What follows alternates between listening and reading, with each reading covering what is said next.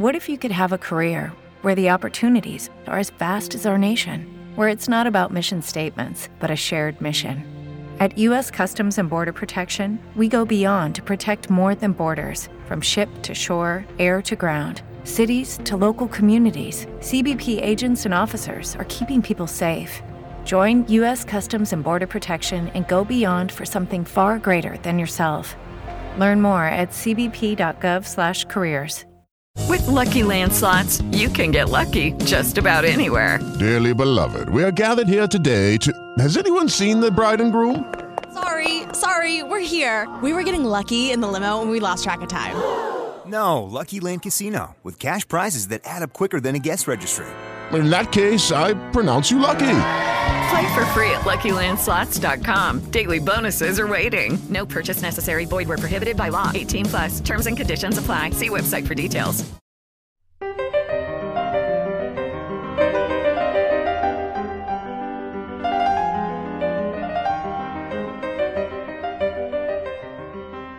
Carlos Magno é, na opinião de muitos historiadores, o pai da Europa.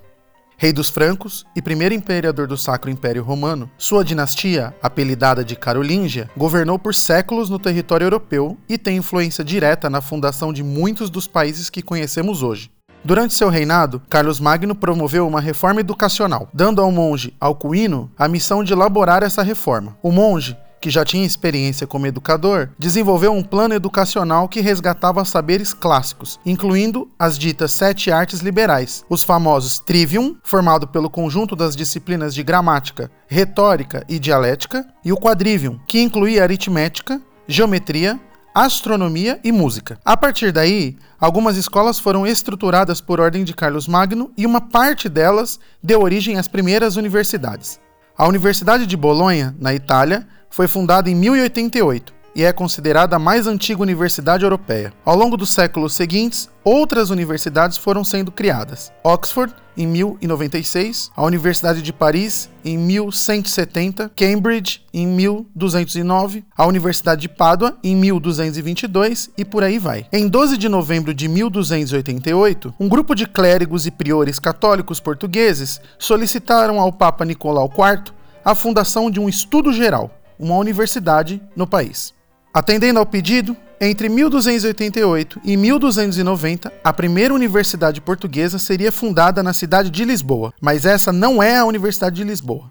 Embora sua fundação tenha sido na cidade, a primeira universidade portuguesa foi realocada diversas vezes, sendo transferida para Coimbra e depois de volta para Lisboa, até que, em 1537, por ordem de Dom João III, a universidade fica em definitivo em Coimbra, sendo essa a fundação oficial da Universidade de Coimbra. Sua origem lisboeta, no entanto, jamais seria esquecida. Ao longo dos anos em que se seguiram, diversas instituições de ensino superior foram nascendo em Lisboa e, pouco a pouco, foram sendo unificadas na forma de uma nova universidade. Em 1759, o Marquês de Pombal fundou a Aula do Comércio, ancestral mais distante do atual Instituto Superior de Economia e Gestão. Em 1781, temos a criação do que viria a se tornar a Faculdade de Arquitetura e Belas Artes. Em 1825, a Faculdade de Medicina e em 1837, a Faculdade de Ciências, e assim por diante. Uma parte dessas faculdades foi unificada em 1911, na forma da Universidade de Lisboa. Outras, em 1930, se juntaram dando origem à Universidade Técnica de Lisboa. Estas duas instituições de ensino passaram então, em 2012,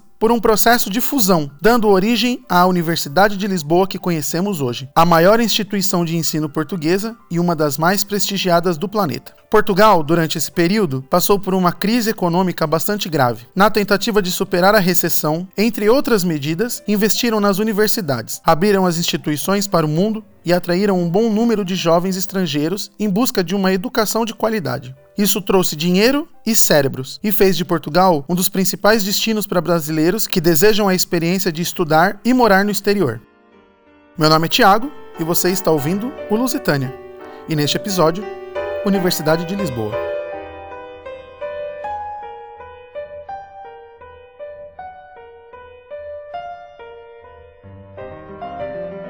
Como ex-aluno do mestrado da Universidade de Lisboa e professor de alunos do ensino médio, sou questionado com frequência sobre como foi a minha experiência em Portugal, além de escutar todo tipo de perguntas sobre como ir estudar em nosso país irmão. De tanto me perguntarem e de tanto ter que responder que não sei a respeito da burocracia atual, decidi ir atrás de informações para meus alunos. Escrevi para as principais universidades de Portugal pedindo uma entrevista, no intuito de colher informações atuais sobre o processo de ingresso na universidade. A primeira a me responder foi a Universidade Universidade de Lisboa, Bem, na figura de um Isabel França. Para os nossos ouvintes.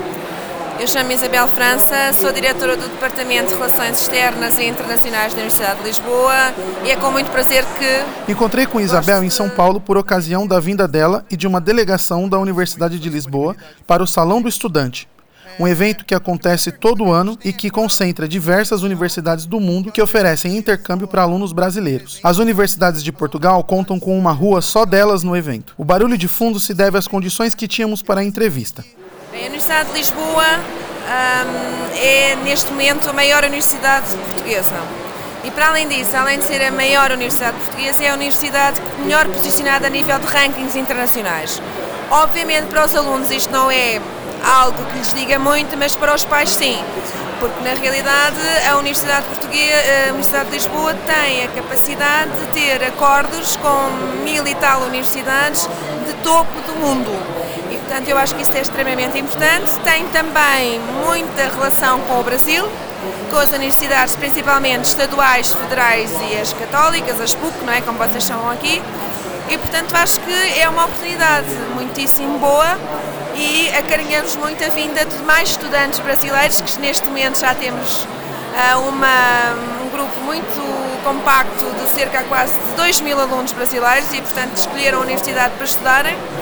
E, portanto, quantos mais vierem, serão sempre acarinhados, como é normal. Os rankings universitários podem ser um pouco polêmicos por possuírem metodologias diversas, mas a informação da Isabel procede. Consultei os três principais rankings mundiais: o The World University Ranking, o Ranking QS e o Academic Ranking of World Universities. Desculpa aí pelo meu inglês. Embora no primeiro ranking citado a Universidade de Lisboa esteja atrás da Universidade do Porto, Aveiro e Coimbra, nos outros dois ela está muito à frente de todas as outras universidades portuguesas. No ranking QS, entre mil universidades universidades, Lisboa está classificada na posição 355, enquanto que no Academic Ranking ocupa a posição 187, sete lugares acima da Universidade de São Paulo, a USP, a melhor colocada do Brasil. Com tantos alunos brasileiros estudando na Universidade de Lisboa, perguntei sobre a receptividade da universidade a esses alunos. Continuamos a, receber estudantes internacionais, neste momento de uma forma muito mais uh, profissional, porque também temos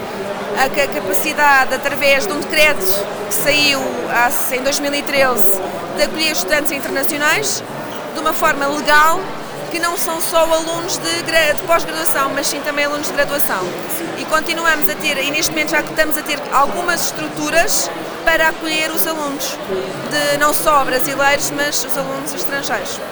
Entrevistei a Isabel em março de 2019. Em abril do mesmo ano, alunos portugueses da Faculdade de Direito da Universidade de Lisboa colocaram uma caixa cheia de pedras na entrada do prédio e uma placa que dizia: grátis para atirar em Zuca. Zuca é o apelido dado aos brasileiros, uma redução da palavra brazuca, criado como forma de resposta ao nosso Portuga ou Tuga. De acordo com dados de 2019 da Comissão para a Igualdade e contra a Discriminação Racial, órgão responsável por prevenir e combater práticas discriminatórias em Portugal, o número de denúncias de casos de xenofobia contra brasileiro cresceu 150% em 2018. Tentei entrar em contato novamente com a Isabel para saber se ela tem informações a respeito do ocorrido e as providências tomadas pela universidade, bem como tentar entender como está o clima entre os alunos brasileiros e portugueses e se esse foi um caso isolado. Mas até a data da publicação desse podcast, não obtive resposta. O que posso dizer é que casos como esse acontecem por toda a Europa, com pessoas de diversas nacionalidades. No tempo em que morei em Lisboa, não passei por nenhum tipo de xenofobia, nem me senti diminuído por qualquer razão, mas, para ser completamente honesto, entre 2008 e 2011 a geopolítica era outra e o mundo parecia mais simples. Parte dessa animosidade se dá pela forma como os alunos brasileiros concorrem a vagas na universidade. Perguntei para Isabel como funciona esse processo, tanto para alunos brasileiros que pretendem ir para lá usando a nota do Enem, quanto para alunos que têm dupla cidadania europeia. Como funciona para o aluno que tem nota do Enem e como funciona para o aluno que não tem uma nota do Enem. É possível tentar ingressar na universidade mesmo sem realizar o Enem? Não, o sistema de ensino, e eu ah, tenho aqui que ressalvar uma coisa, que é, para este concurso que é paralelo e não entra no acesso normal de um estudante português, é um concurso que nós chamamos de concurso especial, com o estatuto, que é o estatuto de estudante internacional. Para ser estudante internacional, tem que ter cumulativamente duas coisas. Ter o ensino médio ou equiparado terminado e ter o Enem ou vestibular feito. Há determinados cursos, mas muito poucos, que eles podem se candidatar que não é necessário o INEI, mas na maioria são. E como são cerca de 200 cursos, eh, é preferível jogar pelo seguro e ter um INEI.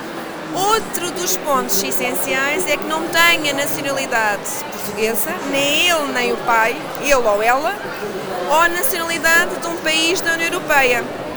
Nem o pai também ou mãe tenham nacionalidade europeia, ou seja, um aluno, por exemplo, que é brasileiro, tem a dupla nacionalidade italiana, não pode concorrer a este concurso em nenhuma universidade pública portuguesa através deste, deste concurso especial. Terá que competir no pé de igualdade dos alunos portugueses, o que é difícil. Não é que o ensino aqui não seja bom e não seja, temos alunos de topo, mas acima de tudo porque o nosso sistema de ensino os alunos têm que escolher aos 15 anos. Portanto, se um aluno quer ir, por exemplo, para História, tem muito mais carga horária em História, em Português, do que um aluno que vai, por exemplo, para Engenharia, que tem muito mais Matemática, Física e Química. Logo a partir dos 15 anos. O vosso sistema de ensino não é assim. Portanto, os alunos chegam, a, terminam o, o ensino médio e podem escolher para onde querem ir. Lá não. Portanto, este é, isto, as informações que eu estou a dar é só para alunos internacionais na sua verdadeira acessão da palavra. Esses alunos, como é que concorrem? É através de uma plataforma, têm que enviar a documentação toda só scanada, pronto, têm que colocar a apostila, obviamente, na documentação, enviar, tem uma taxa de inscrição que têm que pagar, que ronda, eu não sei, também lá está, depende dos anos, mas uh, entre 100 a 200 euros. Se foram selecionados, depois têm que pagar uma taxa anual correspondente ao valor real do curso. Certo. Pronto, é o que tem diferente. E esse valor real do curso pode ir de 3.500 euros ano a 7.000 e inclusive este ano nós temos a medicina um, dentária, que abriu pela primeira vez algumas vagas e lá está, isto é imposto pelo governo, que entretanto são 12 mil euros ano. Medicina veterinária ou medicina humana é proibido. Portanto, qualquer universidade pública portuguesa ou privada que diga que podem concorrer, não podem. É ilegal porque nós não temos essa autorização pelo governo. É assim que funciona. Ainda sobre o processo de entrada na universidade, a Isabel esclarece como funciona o que chamamos de nota de corte, ou seja, a nota mínima que se deve ter para ser admitido em um para curso. Para entrar na, na, Universidade de Lisboa, a, a, maioria dos cursos, portanto, tem que ter pelo mínimo o que nós na escala, nós temos a escala de 0 a 20. Tem que ter no mínimo 10, ou seja, 5. Em alguns cursos são 14, ou seja, 7 ok? E depois cada aluno tem que ir ao site da universidade e verificar qual é a média. Inclusive, uma das coisas que é importante os alunos verem é, antes de concorrerem, também para perceberem como é que as coisas são difíceis ou não entrar em determinados cursos, vejam também como é que é o sistema nacional, o último aluno que entra na universidade. Porque o último aluno que entra na universidade, na primeira fase, ou seja, porque aí veem que, por exemplo, um aluno para entrar numa das, num curso, o último aluno que entrou teve, por exemplo, 18. Pode acontecer. E aí tinham que ter 9. E portanto o aluno sabe que com aquele curso em particular eles são mais concorrido, mais exigente e portanto porque, uh, não, é, não quer dizer que todos não sejam exigentes, mas aquele é mais complicado. Portanto, tenham isso também atenção. Portanto, os alunos brasileiros concorrem a um concurso especial, com estatuto próprio. Já os alunos brasileiros, que possuem cidadania europeia, precisam concorrer às mesmas vagas que o aluno português em geral. Sobre isso, a Isabel dá mais alguns detalhes. Então, o aluno brasileiro que tem dupla cidadania, por exemplo, tem cidadania portuguesa, a mesma coisa, ele tem que concorrer normalmente com os outros alunos portugueses. Tem que concorrer e, e nesse caso o que eu aconselho sempre é ir pelo menos um ano antes. A nota do ensino médio conta, 50% na sua maioria, e depois os outros 50% é as, duas, as provas, que é as provas específicas. E aí o aluno vai concorrer como outro aluno português. E às vezes as pessoas dizem, por exemplo, ai, mas eu tenho português, eu falo português, sim, mas é o português do Brasil. Não é que seja despreciativo, não é nada disso, é porque o nosso português, Portugal, é diferente. Eu tenho a minha formação em português, fui professora de português, obviamente recebo muitos, um, muitas mensagens de alunos, portugueses, de alunos brasileiros, eu consigo entender, mas se eu tiver que os classificar em português, dão erros sintaxe, de morfologia. Não estão a dar erros comparado com, da mesma maneira que um português que venha para cá dá erros para se quiser concorrer a português do Brasil. Sim. Portanto, tenham isso em atenção, é que não é que o vosso ensino não seja bom, não tem nada a ver com isso, é que nós somos formatados desde muito novinhos. É diferente. É só por isso, é diferente. E, portanto, aconselho que estejam um ano antes lá, que têm que se inscrever numa escola portuguesa, têm que reconhecer o certificado do ensino médio numa escola portuguesa e depois, de certa maneira, autopropõem-se dentro da, da, das escolas públicas para fazer os exames nacionais e concorrem em pé de igualdade com todos os outros alunos seja pelo Estatuto Especial para alunos estrangeiros, seja pelo processo seletivo geral para os alunos com cidadania europeia, a graduação universitária portuguesa tem suas particularidades em relação à nossa.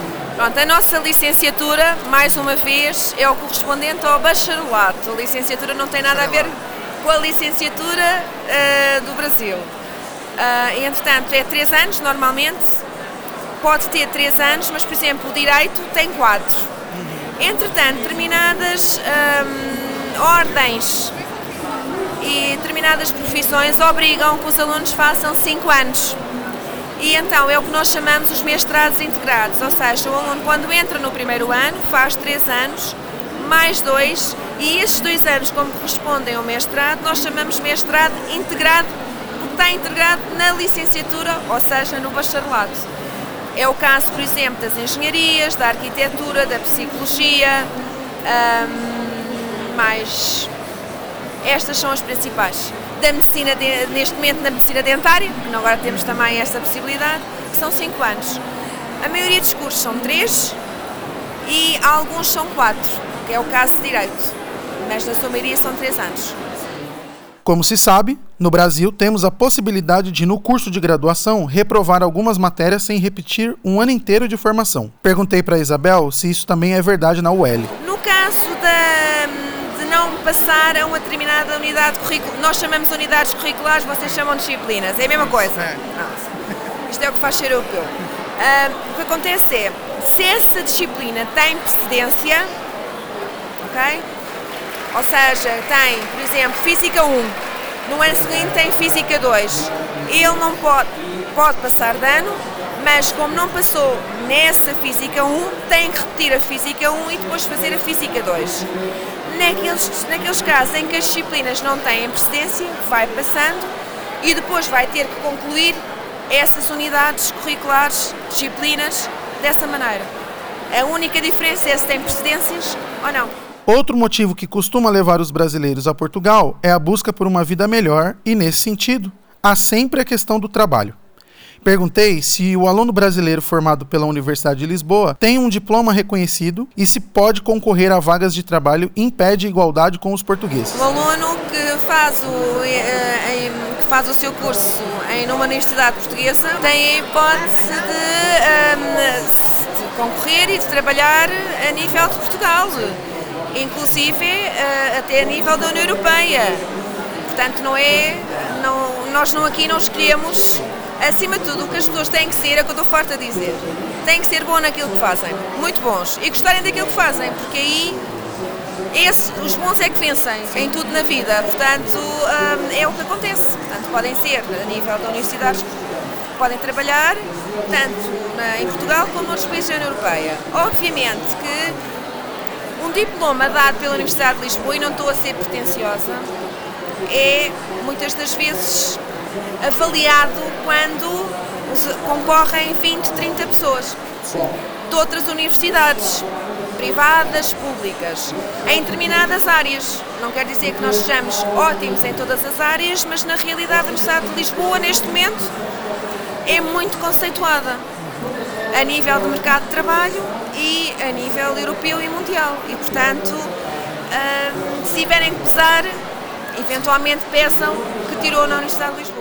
Outra grande vantagem de se estudar na Universidade de Lisboa é a possibilidade de usufruir do programa Erasmus. O nome, na verdade, é uma sigla para o que traduzido do inglês seria Plano de Ação da Comunidade Europeia para a Mobilidade de Estudantes Universitários. A ideia do programa é oferecer a oportunidade para que alunos de instituições conveniadas em todo o mundo possam realizar parte de seu estudo em diferentes universidades pelo mundo incentivando assim a troca de experiências e de diversidade cultural, fomentando a formação de um aluno mais plural e com uma visão ampliada da realidade em que vive.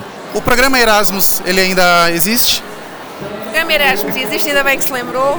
É que um aluno que ingresse no ensino, ensino superior, seja ele uh, público ou privado, porque também o Erasmus também funciona no, no privado, mas a nível da Universidade de Lisboa, efetivamente, os, lá está, volta a ser uma seriação.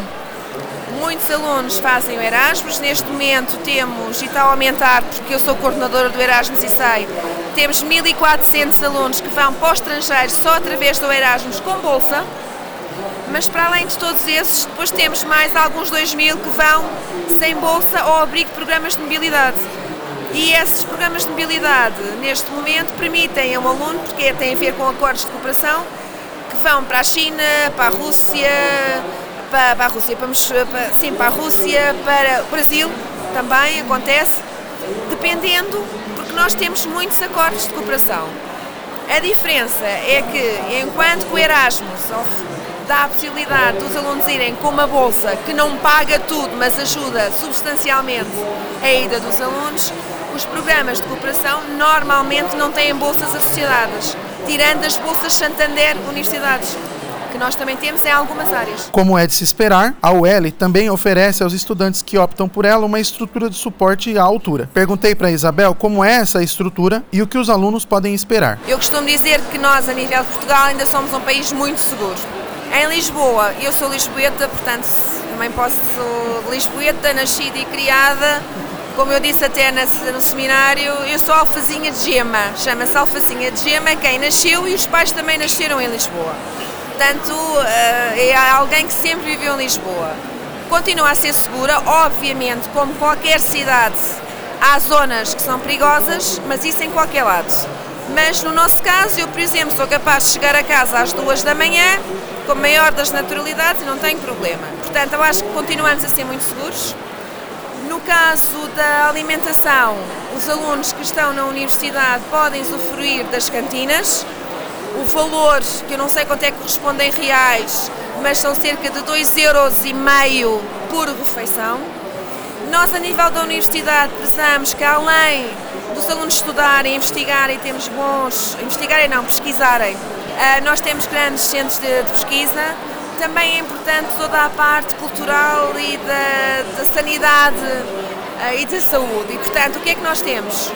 Temos um estádio universitário que está aberto à comunidade, não só da universidade, mas a todas as pessoas que vivem em Lisboa, onde os alunos podem praticar o seu desporto ao ar livre ou fazendo uma ou outra atividade, incluindo até desportos de combate, portanto aquilo há de tudo. Uh, temos também dois centros médicos que os alunos podem usufruir, em dois polos distintos. Temos um, um, uma sala de estudo que está aberto 24 horas por dia, durante 364 dias. E até hoje nunca houve problema nenhum, em que temos muitos alunos também de outras universidades a estudar para este espaço. que é que temos mais? Temos um, a nível de alimentação, obviamente, dependendo do que a pessoa quer gastar, não é? Pode gastar 50 reais ou gastar 5 reais ou 6. É verdade que a nível de alojamento gostaríamos de ter alojamento para toda a gente, mas não temos. Portanto, não temos nenhuma residência específica para estudante internacional. Vamos abrir uma nova residência já no próximo ano, que é num campus que não o campus da cidade universitária, que é um dos campos principais e mais emblemáticos da universidade. Mas depois, em 2021, vai abrir uma residência bem perto da cidade universitária, com cerca de 450 camas. E aí sim há o comprometimento de termos um conjunto de vagas para estudantes internacionais, mas mesmo assim não conseguimos albergar todos. Mas efetivamente é como qualquer experiência no estrangeiro. Há a possibilidade sempre de juntar pessoas até de várias nacionalidades e viverem juntos. E é o que acontece, portanto, muitas das vezes dois e três alunos se juntam, dois e três alunos se juntam e arranjam casa.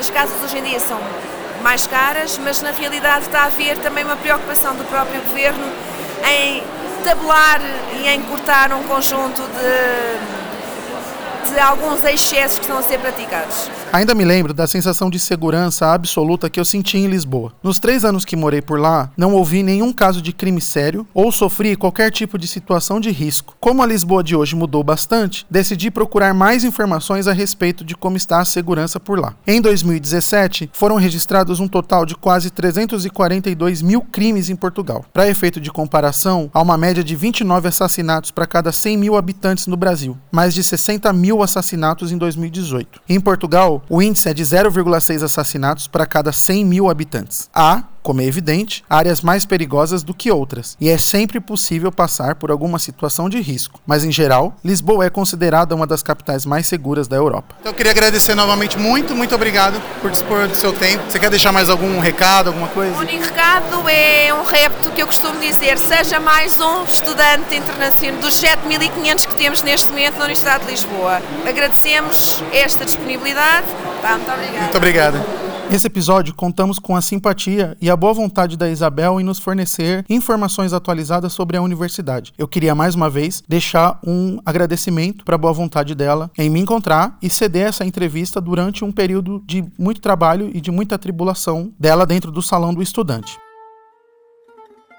A produção, roteiro, entrevista e a revisão desse episódio são da Vanessa Tavares Santos. Roteiro, gravação e edição são minhas. Até o próximo episódio.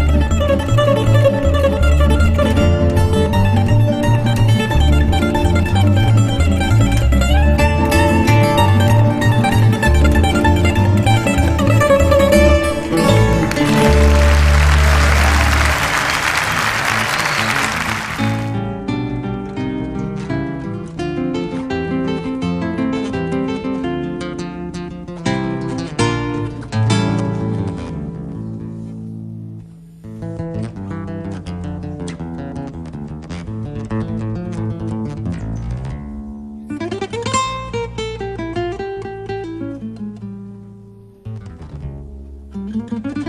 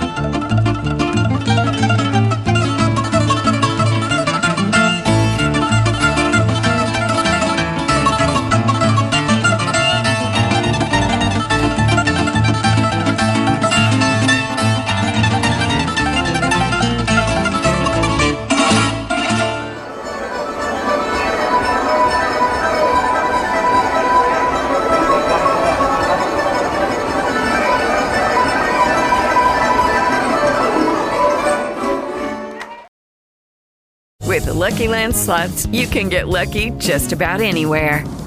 This is your captain speaking. Uh, we've got clear runway and the weather's fine, but we're just going to circle up here a while and uh, get lucky. No, no, nothing like that. It's just these cash prizes add up quick. So I suggest you sit back, keep your tray table upright, and start getting lucky.